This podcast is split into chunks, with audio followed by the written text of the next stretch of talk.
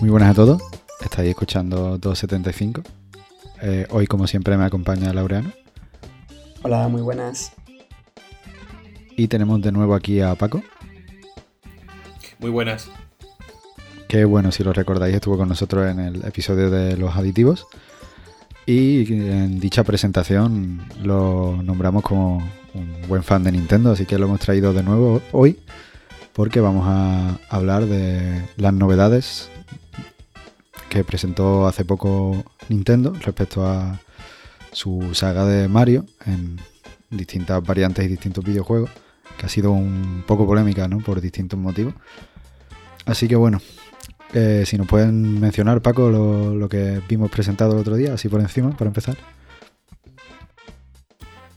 Pues sí, lo que vimos presentado básicamente yo lo vi como un popurrí bastante extraño, ¿no? De lo que fue para celebrar el 35 aniversario de Mario. Y bueno, mmm, si eres muy, muy fan de Nintendo, pues probablemente estés contento, ¿no? Por todo lo que ha presentado, pero si estás en la zona de lo coherente, creo yo, pues diría, se me quedó quizá algo soso.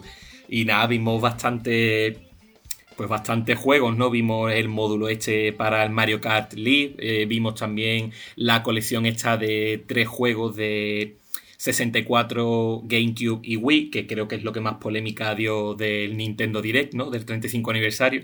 Y también el Battle Royale este de Mario, que la verdad es que tiene buena pinta. Van a seguir la fórmula del Tetris 99, que la verdad yo lo juego y está bastante entretenido. Y creo que no sé si se me olvida algo de lo que presentaron. No, está, está todo que yo sepa según nuestra preciosa lista que tenemos aquí.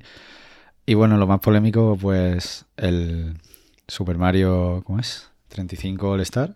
35 aniversario All Star, ¿no? Se llama oficialmente. Sí, Super Mario 13 All Stars, que es el recopilatorio que tú has nombrado de eh, Super Mario 64, Super Mario Sunshine y el Super Mario Galaxy, respectivamente para Nintendo 64, GameCube y Wii. Eh, que el problema que tiene es que son prácticamente ports literales de las consolas originales. Rollo, hay mejoras en resolución y poco más. Las texturas y el tal son son idénticas, son tal como eran en su año. Y claro, el problema de esto es que, por ejemplo, el Super Mario 64 ya lo vimos remasterizado un poco en DS, que no era una gran revolución, pero ya estaba más trabajado y más adaptado que, que este que llega ahora, sumado a que va a costar los típicos 60 euros. Y aún por encima, que esto es algo nuevo, ¿no? que no, algo que no nos tienen acostumbrados, pero bueno, Nintendo, que solo va a estar disponible hasta marzo tanto física como digitalmente, en marzo se dejará de vender. Por algún motivo, supongo que para potenciar las ventas, porque la gente se tirará a comprarlo para tenerlo porque luego no va a poder, o para revenderlo, o para cualquier otra razón.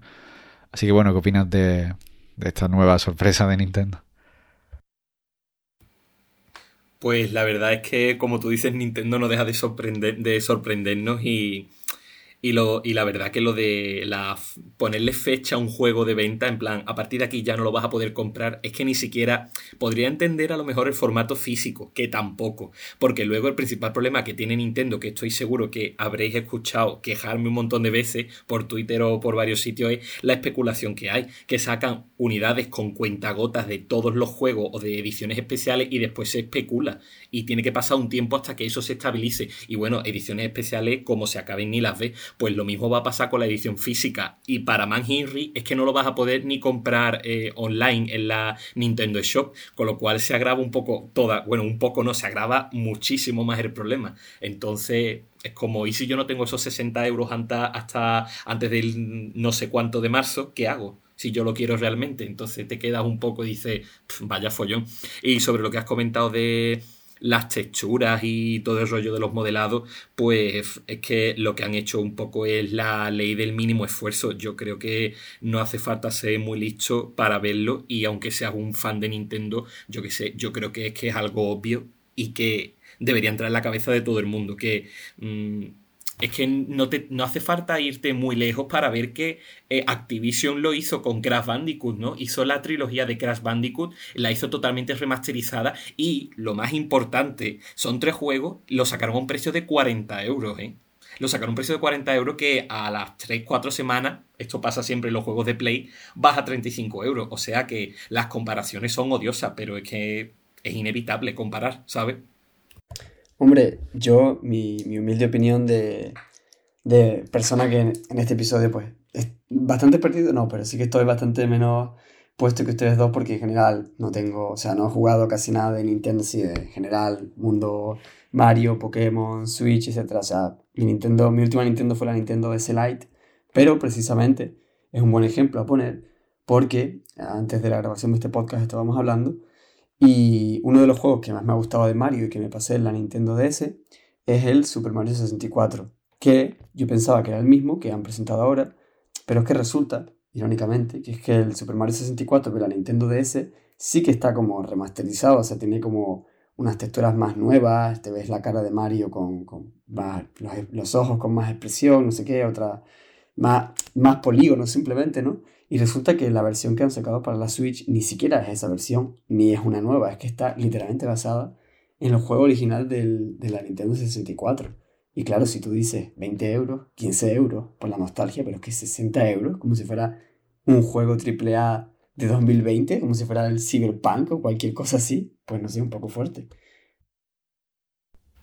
Sí, la verdad es que Nintendo juega mucho con la nostalgia pero es que en algún momento se le va a acabar el, eh, la gallina de oro de la nostalgia porque los juegos se acaban, tendrá que sacar nuevas cosas. Y un comentario que yo escucho mucho en Twitter es que, ah, pero es que estén sacando estos juegos no significa que Nintendo no esté desarrollando otro. No, no lo significa, pero mm, no me estés dando gato por liebre, no me des un juego de mm, no sé, 20 años, ¿no? Porque es del 96, el 64, creo recordar me estás dando un juego que tiene 20 años o más y que cualquier ordenador de hoy en día, si corre Windows 10, lo va a poder soportar, puede correr ese juego, ¿sabes?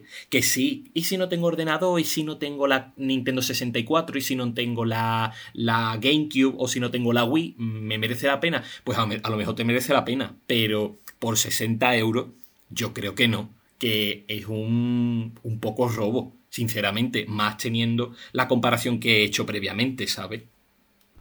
Sí, exacto, o sea, por mucho que tiren de nostalgia, bueno, yo me compré lo que como tú, el, mismo ejemplo que tú pones, el que lo que han hecho con tanto la trilogía original de Crash Bandicoot como el Team Flashing y tal, que a mí de pequeño me gustaban mucho y yo los tengo, los compré, los he jugado y me, me han flipado igual, o sea, la nostalgia no pasa tanto por las texturas, sino como por el juego en sí, ¿no? Yo qué sé, la historia, los personajes, etcétera. Al final, si tiene las texturas antiguas para ser más nostálgico, ¿vale? Más respetuoso con el juego original, que es un poco con lo que se están defendiendo la gente que, que tal. Pero no hacen falta, si te ponen texturas nuevas, yo creo que la nostalgia va a estar ahí igualmente y lo vas a disfrutar igual o más. Y como tú dices, pues si quieres jugar al original original, lo emula, que hoy en día son fácilmente emulables, no necesitan una potencia de la NASA y los puedes disfrutar cuando quieras, ¿sabes? Es que, mira, seguro que le voy a robar la frase a Paco. O sea, la frase no, sino el argumento, el argumento no, sino en general lo que decir Paco. Porque, claro, tú acabas de decir lo de cómo lo defienden. Y es que automáticamente he hecho 35.000 clics en las teclas y he buscado el tweet de Dayo que pasó Paco el otro día por el grupo.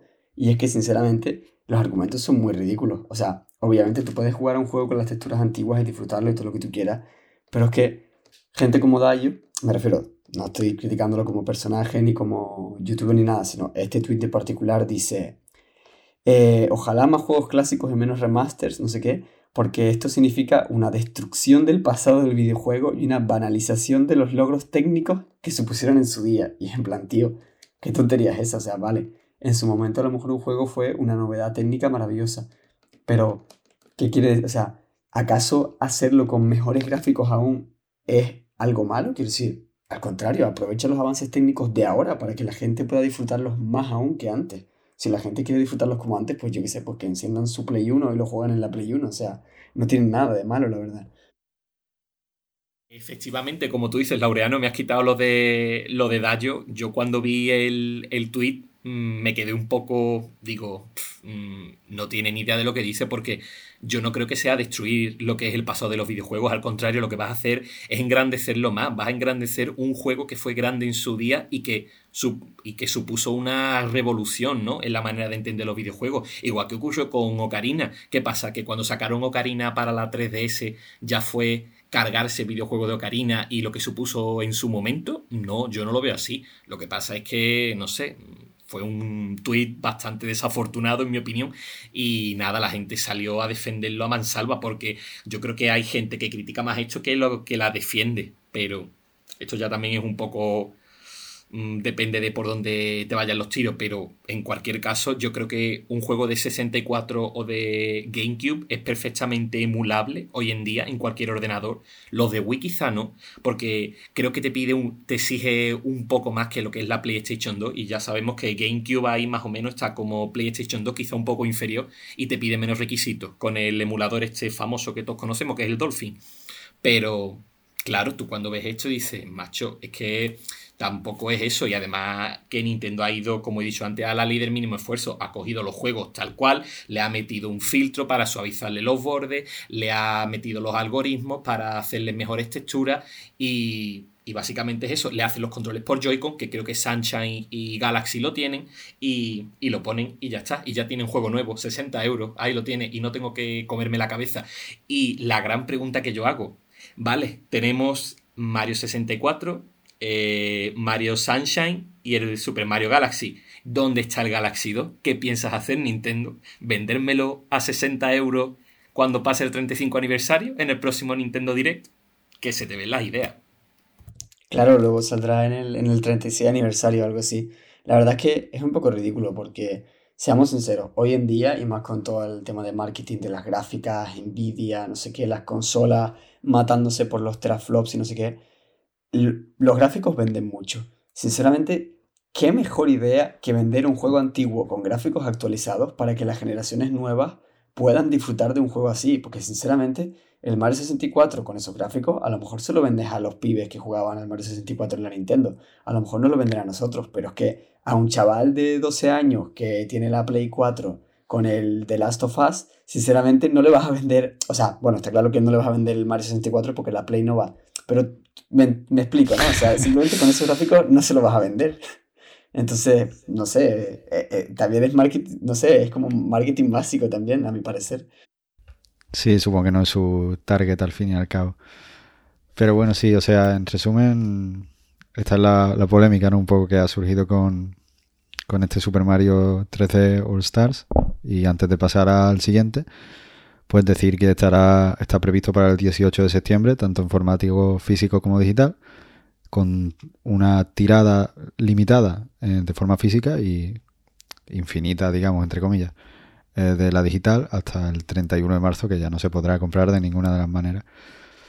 Y bueno, podemos pasar a, que no todo es malo, al eh, Super Mario 3D World, que es una versión, un juego de Wii U. Esta vez es una adaptación sí ampliada, no, no sé, remasterizada, bueno, es de Wii U, tampoco es muy allá, los gráficos son bastante actuales, pero es una versión ampliada que incluye una mayor velocidad al desplazarse, saltos de mayor altura, una historia que se llama Bowser's Fury, que es una historia de la que aún no se sabe nada, o sea, una historia ampliada respecto a la original, y lo más importante, un multijugador online. Así que bueno, eso lo dicho, no, no todo es malo, ¿no? Se, se ve que si quieren hacer remaster ampliados y hacerlo en condiciones, pueden hacerlo. Simplemente con los otros, pues no les ha dado la gana.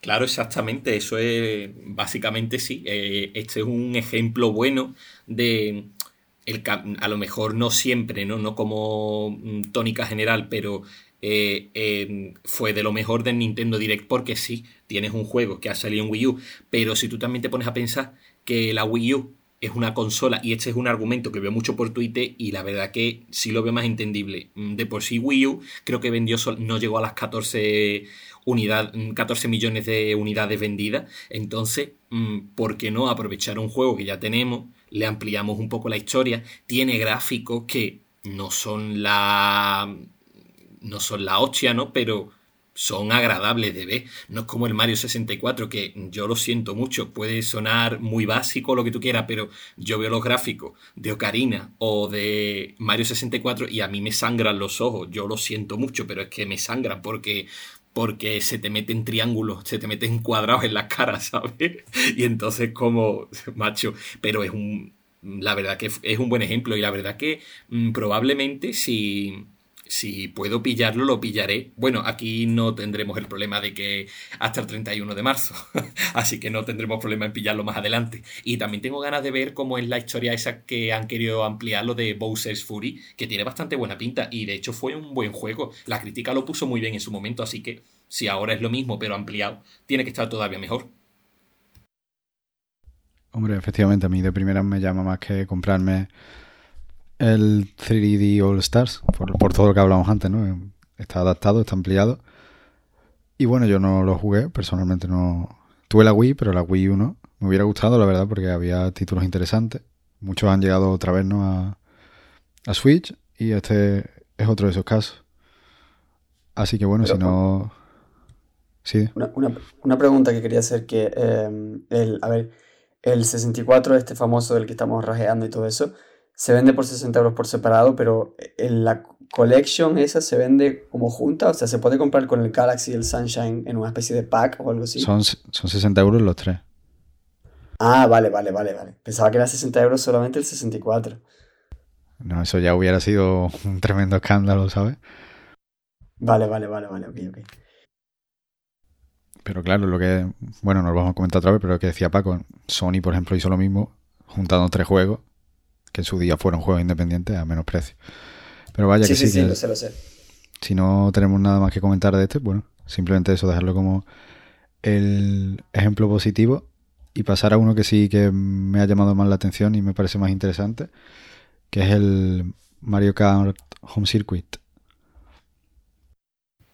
Sí, la verdad es que eh, a mí me, me flipó mucho el anuncio porque fue la, la, quizá esa fuera la primera cosa más interesante del Nintendo Direct y la segunda ya la de lo que hemos estado hablando antes, lo del juego del Super Mario 3D World. Eh, yo creo que fue una de las cosas más interesantes porque, mm, eh, no sé, mola la idea de yo qué sé, tu salón lo pones de cierta manera con los periféricos que imagino que tendrás que conseguir y con la camarita y tiene que estar bastante chulo. Lo que a mí no me queda muy claro es si esto es como una expansión del Mario Kart eh, Deluxe que ya tenemos en Nintendo Switch que sacará una actualización y nada más te tendrás que comprar los periféricos o si tendrás que comprarte el juego con los periféricos aparte o harán un pack. La verdad que no me queda muy claro, pero es bastante interesante la idea y es un modo más, ¿no? De llevar la realidad aumentada pues a una consola. Pero claro, el problema es lo que ve siempre es el problema con Nintendo. Disponibilidad y precio. Que a ver por cuánto me sacan los periféricos Nintendo mío. A ver, según he visto, em, o sea, estaba mirando en la página web lo que traía y demás, y se supone que creo que eran como 100, euros o 100 y pico euros cortos o algo así. Son 110. 110, vale, puedes elegir a Mario o a Luigi. Y yo no había buscado hasta ahora qué otras cosas incluía. Solo entendía que incluía, incluía el coche y el juego, pero veo que incluye también como una especie de pistas, ¿no? Que son como los checkpoints de, de, tal, el cable de carga para el coche y demás. Y, tiene pinta de muy entretenido, pero bueno, le dejo paso a Javi. Sí, a ver, efectivamente es un título nuevo que Paco decía, no sabía si era una ampliación, es un título nuevo, se llama Mario Kart Live on Circuit, eh, cuesta 110 euros, es la mayor contra, y como tú dices, pues sí, incluye el coche, que solo hay dos modelos, Mario y Luigi, y los, digamos, cuatro especies de checkpoints que tú colocas por la casa, bueno, por la casa, por la habitación, por donde sea, y echas el coche a andar y creas el circuito. Tienes que pasar por esos cuatro checkpoints, digamos, y luego ya pues entre checkpoint y checkpoint eh, puedes hacer las curvas como quieras, tal, ¿no? manejando el coche con la consola. Eh, pueden jugar hasta cuatro personas. Eh, y bueno, pues eso tiene que tener cada persona una de las copias de 110 euros. Digamos que es lo malo, ¿no? Porque bueno, paga 110 euros si no lo tiene nadie, pues para jugar tú solo. Tampoco tiene especial gracia, supongo, ponerte a correr solo por tu salón. Más allá, pues para eso te compras el Mario original y juegas en la tele en los circuitos de Mario, ¿no? Además de verdad que con los juegos de carreras ocurre siempre lo mismo, sí, te puedes echar 10, 20 partidas, pero a la 20 que has echado dices tú, me falta, no sé, me falta un multijugador, que quieras o no, lo tienes, ¿no? En, el juego que antes he mencionado yo, el de Mario Kart, pues lo tiene, pero en este juego si no tiene, no sé si tendrá multijugador en vivo, supongo que no, porque no creo que la Nintendo Switch sea capaz como de retransmitir lo que hay en tu casa hacia otra parte del mundo mientras tú juegas, lo dudo. Creo que tiene que ser un multijugador local. Y esa es la principal contra, que si, quieres jugar dos personas ya son 220 euros que se ha llevado Nintendo. Y si son cuatro, pues 440. Es que es bastante caro.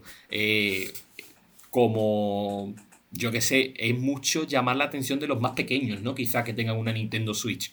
Creo yo que es la principal estrategia de Nintendo. Porque a alguien ya más mayor, a no ser que sea fan, muy fan, muy fan o coleccionista, no creo que se lo venda. No sé si me estoy explicando.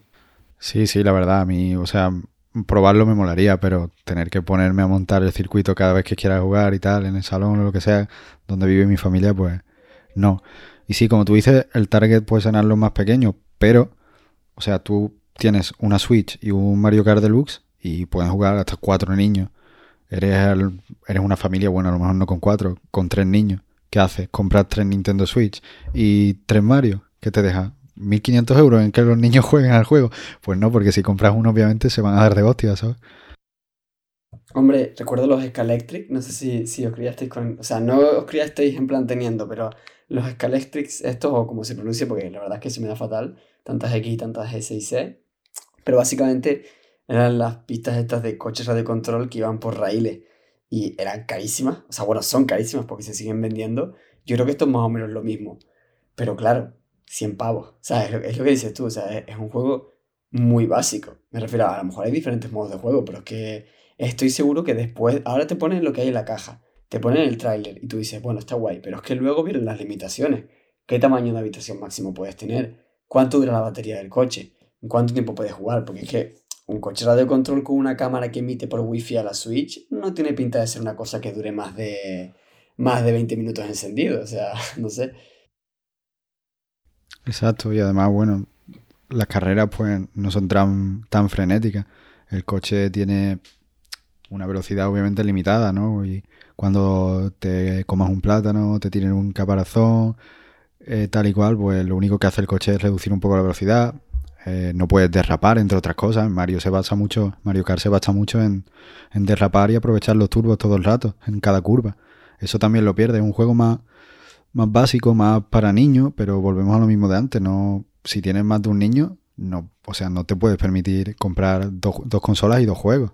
Es casi cualquier familia, ¿vale? Claro, ese, yo veo que ese es el principal problema quizá que, que, pues sí, el precio sobre todo y si ya tienes más de un niño. Y teniendo el Mario Kart Deluxe, quizá al padre o, incluso a ti, Laureano, si algún día decides comprarte la Nintendo Switch, ya sea la normal, la Lite o la rumoreada Pro, que no se sabe si va a llegar o no, quizá lo que más te convenga es el Mario Kart Deluxe porque te conectas a internet y fuera y juegas hasta con ocho personas, creo que eran. Por lo menos así era en la, en la Wii. Y, y nada, y básicamente eso. A ver, yo lo siento mucho. A mí es que yo lo siento mucho, Nintendo, de verdad. Aquí somos todos muy fan de los videojuegos en general, muy fan de tu juego. Eh, la saga, o sea, la saga no, la, no sé cómo llamarlo, pero bueno, la, la, empresa Mario, o sea, todo el tema Mario y todo eso, una maldita maravilla de, de juegos y de, de, de pack y, y de, de, historia. Pero sinceramente es que siempre es lo mismo, tío, con el precio. O sea, es que intentamos mirar lo positivo y lo negativo aquí en este episodio del podcast y aparece que estamos diciendo todo negativo, pero que la realidad es que sí, es que es un juego de un juego con un coche de control de ciento y pico euros, es que hay que ser realista. Es prácticamente lo único que nos estamos quejando. Si se hubiera filtrado, o sea, si hubieran dicho que todo eso cuesta 50 euros, que es el precio real de un coche radio control y un juego, pero claro, eso no iba a ocurrir porque los juegos de Nintendo salen a 60 euros, ¿no? Es el eterno problema que mencionaremos más adelante. Efectivamente, ese es el, principal problema de Nintendo, es el precio y además, pero a mí lo que más coraje me da es la gente que hay muchas veces que pones algo en Twitter y parece que están esperando a que comentes algo para lanzarse a la yugular y decirte, ah, pues serás tú que lo has comprado a 60 euros. Pero es que yo lo he pillado a 40 y es como, pues dime dónde, porque mi arma mm, de salida no lo vas a comprar a 40 euros un juego que está a 60. Te tienes que ir, creo que a las Canarias y creo que ni eso llega a bajar, porque allí tenéis el tema del IGIC, creo que es, ¿no? El impuesto este que tenéis. Y creo que se os baja, en plan, en vez de vale 60, a lo mejor vale 45, 50, que tampoco viene a ser mucho la reducción de precio. Pero dices tú, macho, es que no, no me merece la pena. O me compro una Play y mm, me voy a, la, a, la, a las ofertas hechas que tiene Sony y te puedes pillar 3, 4 juegos por 60 euros. De hecho, me he pillado yo, me pillé yo el otro día un juego a 3 euros. Dice, es de 2013 el juego, pero dice, coño, pero ya lo tengo. Lamento informarte de que no. Una de mis ideas cuando estuve en Canarias un mes fue traerme unos pocos de juegos de Switch que quería, pero para mi desgracia estaban al mismo precio. Sí, pero eso es porque, o sea, a ver, es como una mafia el rollo. Porque aquí no se paga el IVA, se paga el IHIC, que es bastante menos porcentaje, es un 7, 11% y demás.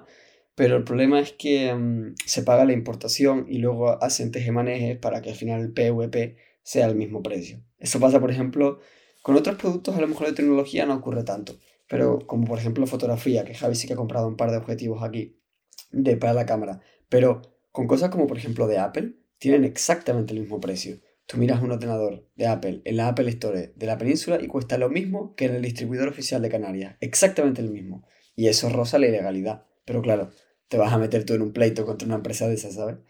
Pero bueno, en fin, que, que está claro que sí, que los juegos de Nintendo son muy caros. Sí, tampoco vamos a desviarnos mucho. Y bueno, pasamos ahora a Super Mario Bros. 35, que Paco ha dicho que le llamaba la atención. A mí, sinceramente, también. No, o sea, desde que existe el Tetris 99, no, no, no he jugado como tal, pero sí que cuando estuve allí en casa de Laureano lo vi.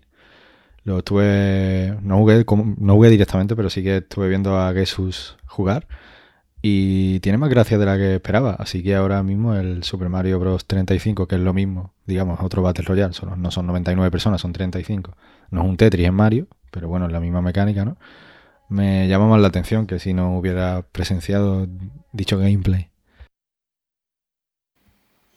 Pues la verdad es que sí, que ese. El videojuego tiene buenísima pinta porque, a ver, mm, lo que yo he dicho antes de reducirlo solo al, Tetris 99, quizás sea bastante injusto porque el Tetris 99, bueno, básicamente se basa en el Tetris. Mm, coloca las fichas que te lance el juego de la mejor manera posible y si tú vas haciendo más líneas, como estás en un Battle Royale, es como que esa línea de fichas o cuando acumulas un número de líneas de fichas se las manda a otro jugador que se las pone en grises debajo de sus fichas y entonces tú tienes que darte prisa y quitar tus fichas y quitar las que te ha mandado el jugador porque si no llega algún momento que te das de bruces contra el techo, ¿no? De lo que es la pantalla del Tetris.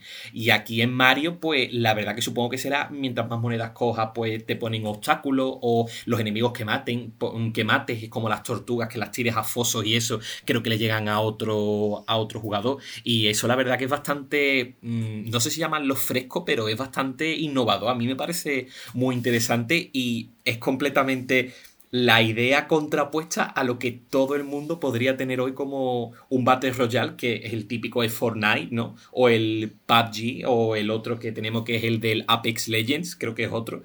Mm, se contrapone totalmente y eso es alguna de las cosas que tú dices, hostia, pues aquí Nintendo sí me ha molado lo que ha hecho, me ha molado el camino que ha seguido. Es como que va siempre a su manera. Y bueno, los gráficos ya hemos visto que no le importan, ¿no? Cuando le meten un chip de Nvidia que a la Nintendo que tiene ya 4 o 5 años en el mercado, pues lo deja todavía más claro.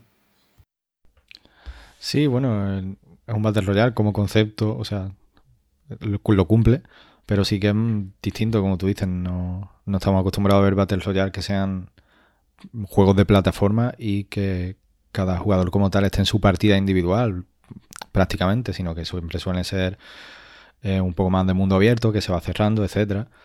Eh, y gráficos más impresionantes, shooters, etcétera, como tú, como tú has dicho.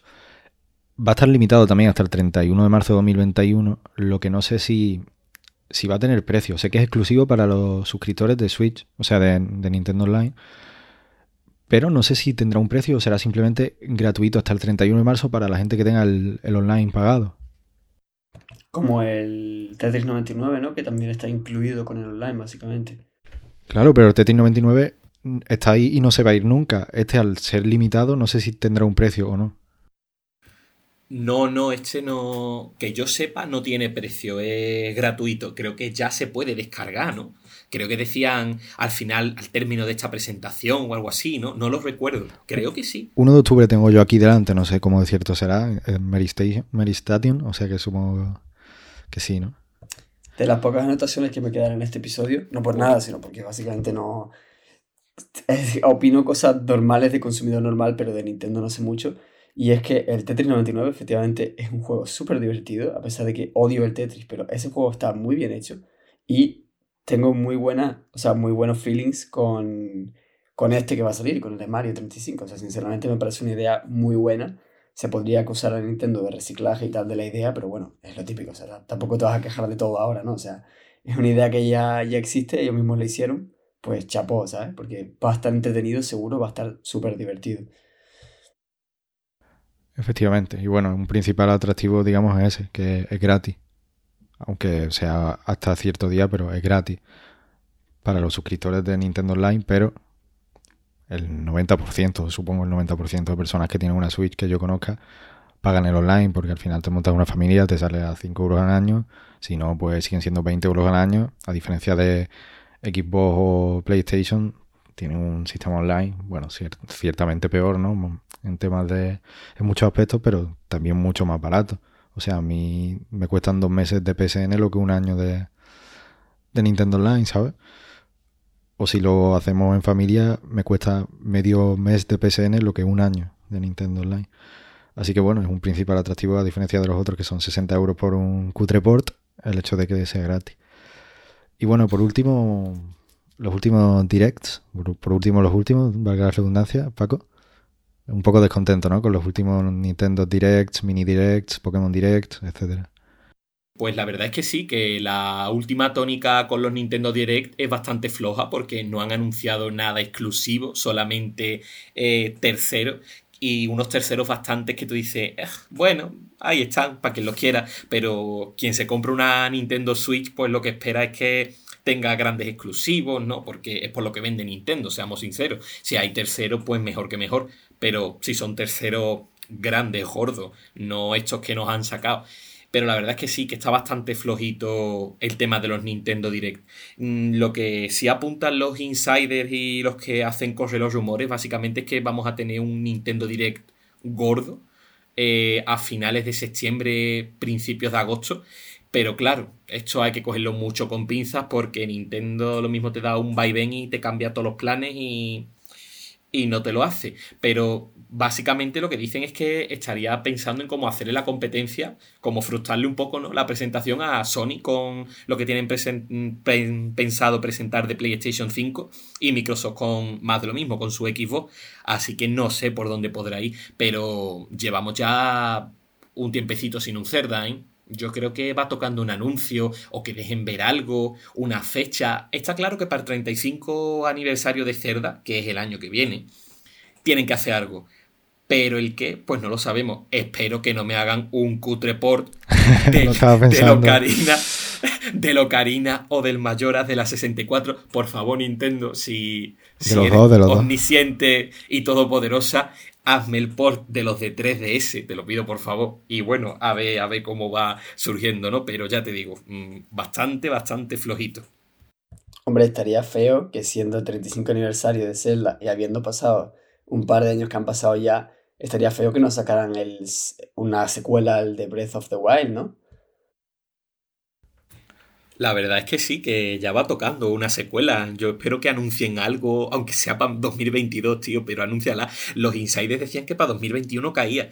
Pero claro, mm, yo lo que sí creo es que Nintendo va a aprovechar este Breath of the Wild para tener más tiempo, porque yo, yo no sé, pero yo creo que teniendo en cuenta que usa el mismo motor, las mismas físicas y tal de la secuela, ¿no? Del Breath of the Wild, eh, yo creo que que muchas de esas cosas las van a tener que, las van a reciclar, quieras o no, le meterán nuevas mecánicas, pero mm, tienen, como quien dice, bastante trabajo hecho, ¿no? No tienen que idear un motor gráfico, no tienen que idear una física.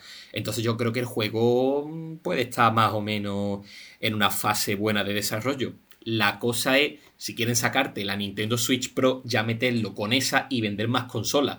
Porque todos sabemos que Zelda, la franquicia de Zelda, es un vende consola, igual que Mario. Eso es claro clarinete.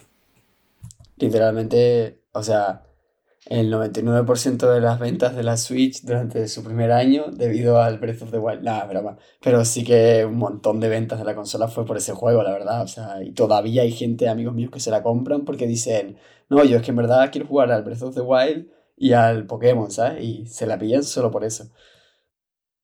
Pues lo siento por el que la pille por el Pokémon. Pero sí, el, el Breath of the Wild, como dice Paco, era un juego ya, o sea, súper bien hecho, súper consolidado, las mecánicas, el mundo abierto era espectacular como estaba hecho. Así que tiene poco margen de mejora ahí realmente. Se han podido centrar perfectamente en reciclar eso todo lo posible y dar una nueva historia, ¿no? Crear una nueva historia bajo esa misma bajo ese mismo motor y tal. Así que no creo, no debería faltarle mucho a pesar de que llevemos tiempo sin noticias.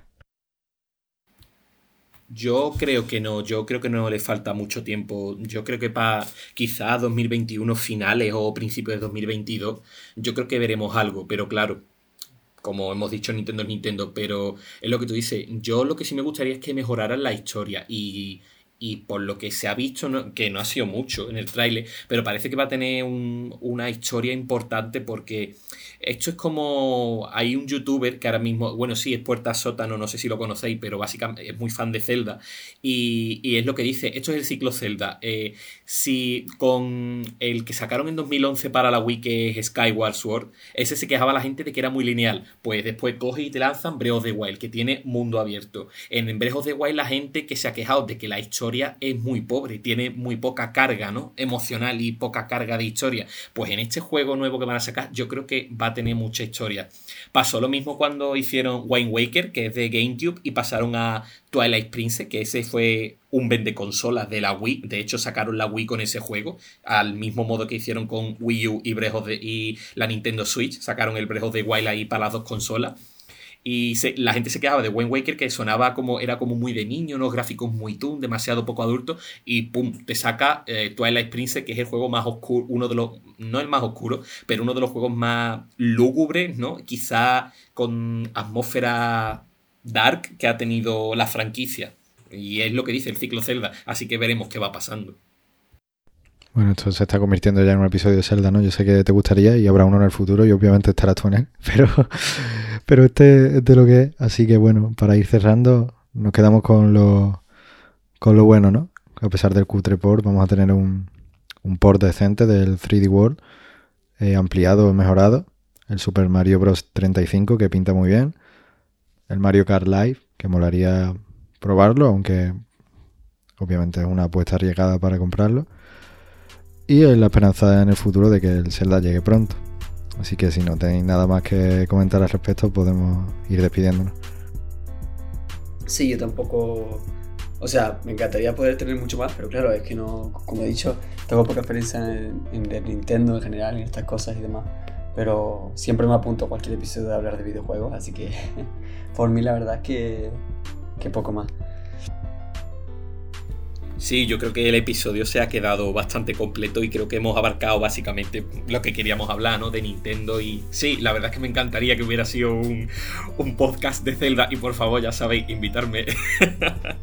lo haremos, lo haremos. Yo sé que puede ser un episodio realmente interesante.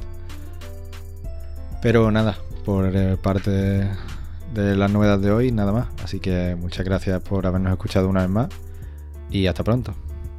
Hasta luego, un saludo. Hasta luego.